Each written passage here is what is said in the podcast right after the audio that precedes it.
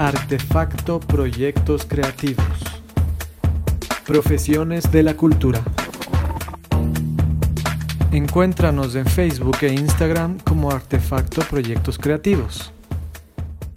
Bienvenidas, bienvenidos. Soy Juan Francisco Segovia, director de Artefacto Proyectos Creativos. Vamos a hablar, como siempre, de profesiones de la cultura y nos vamos a centrar hoy en el mundo de la música tengo el gusto de estar junto a Nacho Freire, uno de los sonidistas, de los ingenieros de sonido más reconocidos que tiene el país, para conversar precisamente de esta profesión de la ingeniería en sonido. Nacho estudió en la Universidad de Los Ángeles, en California, y lleva casi un poco más de 20 años, me cuentas, en, Graba Estudio, es el, el espacio que tú tienes y que has venido desarrollando ya nos contarás sobre esto. Entonces, Nacho, por favor, eh, bienvenido, es un gusto tenerte. Cuéntanos qué es un ingeniero de sonido, qué es lo que hace un ingeniero de sonido. Hola con todos, buenas tardes, con mucho gusto, gracias por la invitación. ¿Qué hace un ingeniero de sonido? Bueno, podríamos, podría definirte bajo dos puntos diferentes de vista, ¿no? El primer punto que sería el, punto electroacústico, que es básicamente estudiar, diseñar, construir herramientas de trabajo relacionadas al sonido, relacionadas al audio.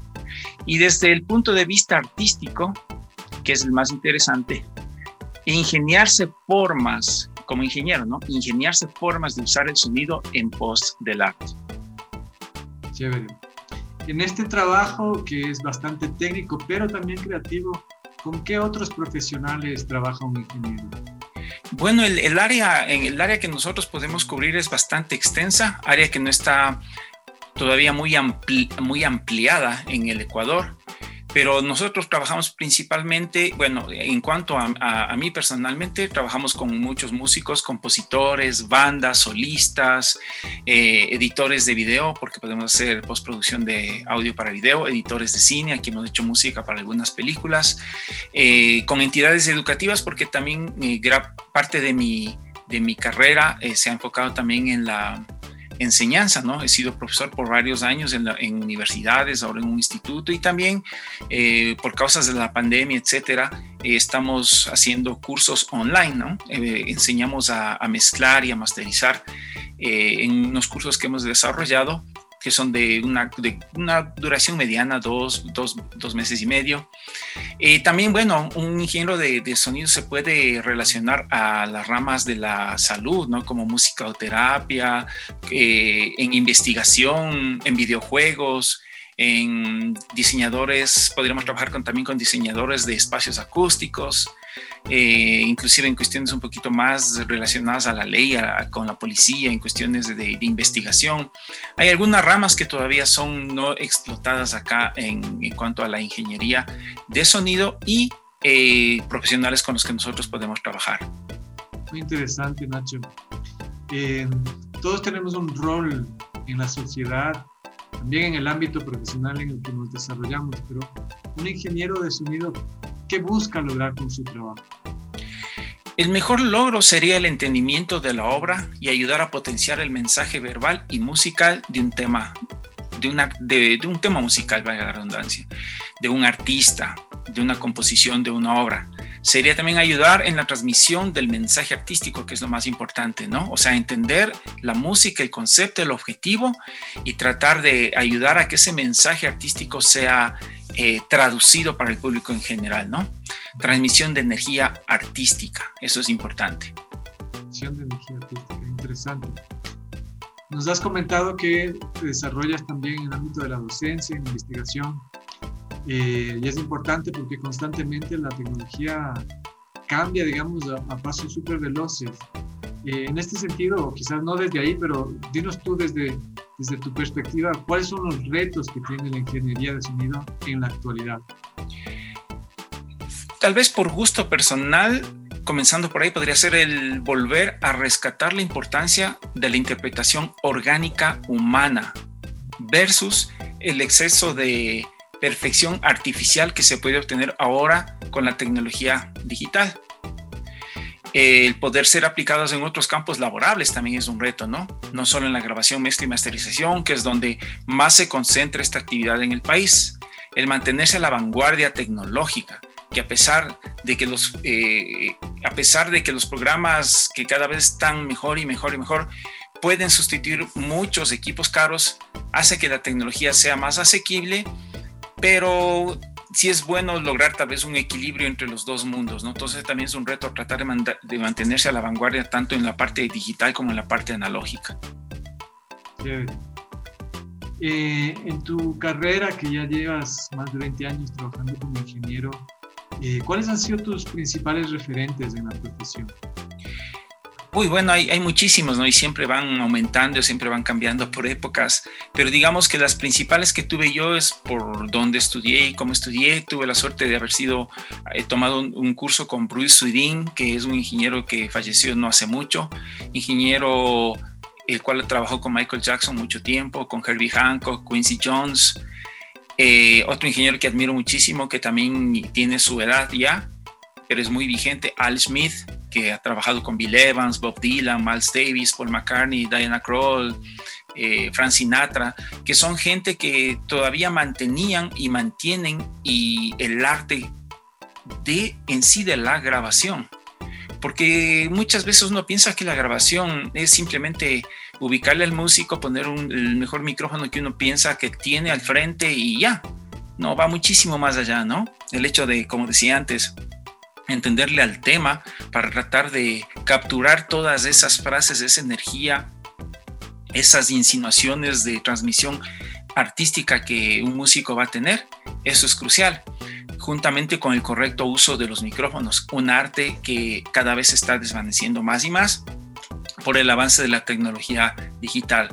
Aparte de eso, hay ingenieros mucho más actuales. Me encanta Chad Blake, eh, que ha trabajado con Peter Gabriel, Black Keys, YouTube, Pearl Jam, Los Lobos, Andrew Sheps, que trabaja con Red Hot Chili Peppers, Alanis Morrison, eh, Morissette, perdón, Adele, eh, Joe Barresi, Queens of the Stone Age, Tool, Chris Cornell, Russell Elevado, Alicia Keys, por ejemplo, Chris Lord eh, Chris Lord Algie, Muse, etcétera, etcétera, Michael Brower, Coldplay, John Mayer. En sí hay muchísimos ingenieros, como te digo, que cada uno aporta con sus nuevas propuestas de cómo enfrentar, cómo manipular, cómo eh, ir de la mano del arte con la tecnología. Nacho, sé que has recibido algunos reconocimientos por tu trabajo, y también por las colaboraciones que has tenido con otros profesionales. Cuéntanos un poquito, aprovechando que tenemos esta oportunidad de conversar.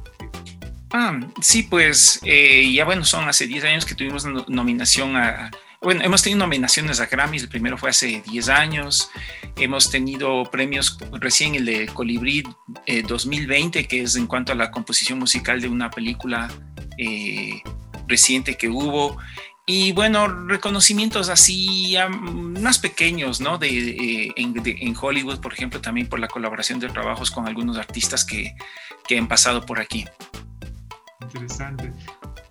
A nivel nacional, Nacho, ¿qué podrías recomendarnos o recomendar a la gente que, que está involucrada en el ámbito de la música eh, que podamos escuchar, que podamos ir a investigar un poquito de lo que se ha producido en el Ecuador. ¿Qué es lo que consideras tú que es de ley algo que hay que, ir a escuchar? Lo que me parece a mí que sería importante que el, todo el, el mundo artístico expanda más sus, su creatividad, sean más curiosos para llegar a un poco más de originalidad y que no exista algo que a veces me parece que como movimiento todos van en una misma dirección, con el mismo concepto.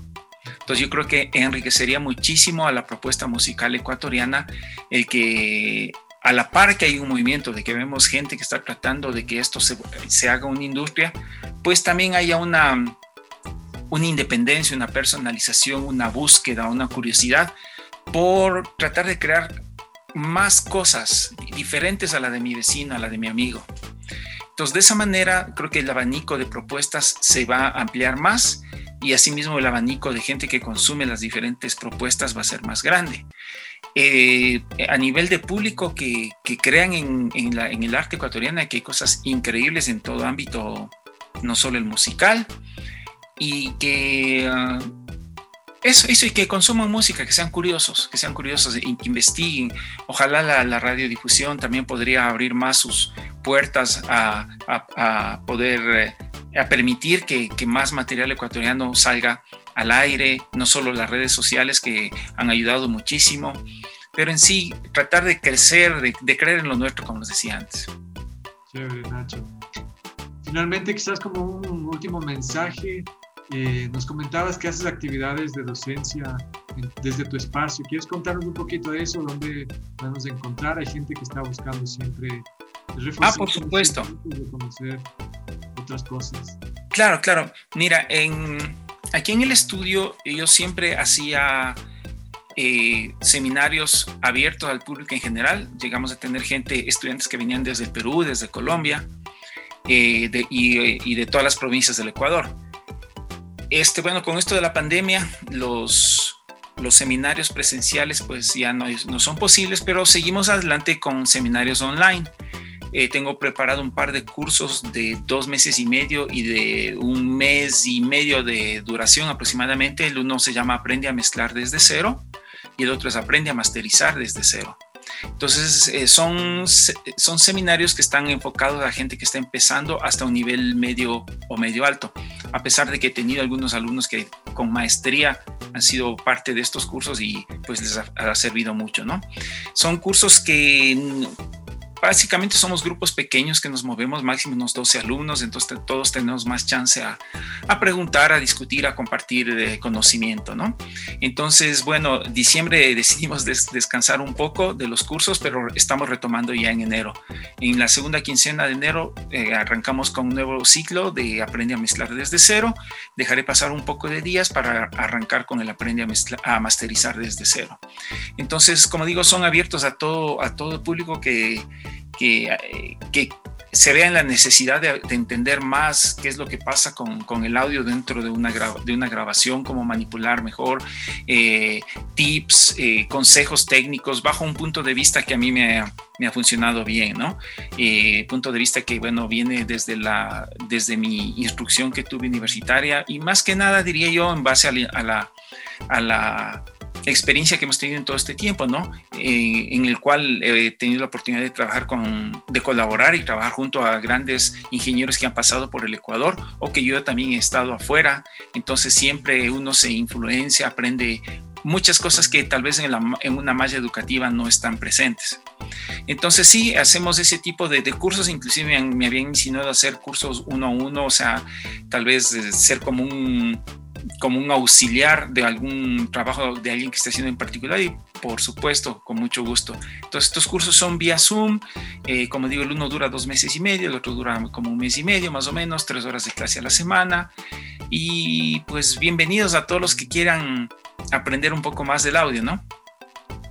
Excelente Nacho, ha sido un gusto conversar contigo, te agradezco mucho por tu tiempo, por esta oportunidad que nos, que nos brindas de compartir un poco de lo que es la profesión de la ingeniería de sonido.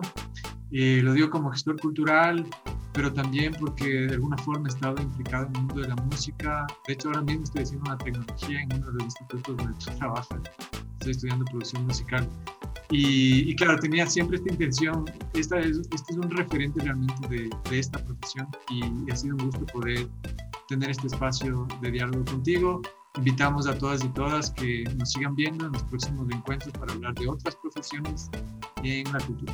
Un abrazo a todos y todas. Nacho, si quieres decir alguna cosa de cierre, con gusto.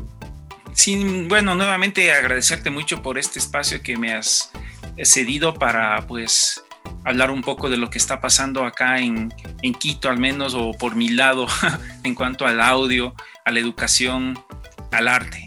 Eh, gracias, gracias y eh, aquí estamos con las puertas abiertas para cualquier inquietud que ustedes tengan. Gran estudio, Nacho Freire, muchas gracias. Un abrazo. Un abrazo. Artefacto Proyectos Creativos. Profesiones de la Cultura. Encuéntranos en Facebook e Instagram como Artefacto Proyectos Creativos.